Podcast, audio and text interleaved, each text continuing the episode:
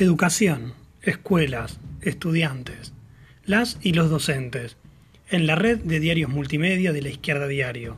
12 países en 8 idiomas, actualidad, debates e ideas de izquierda, de la Corriente Nacional de Trabajadores y Trabajadoras de la Educación, 9 de abril.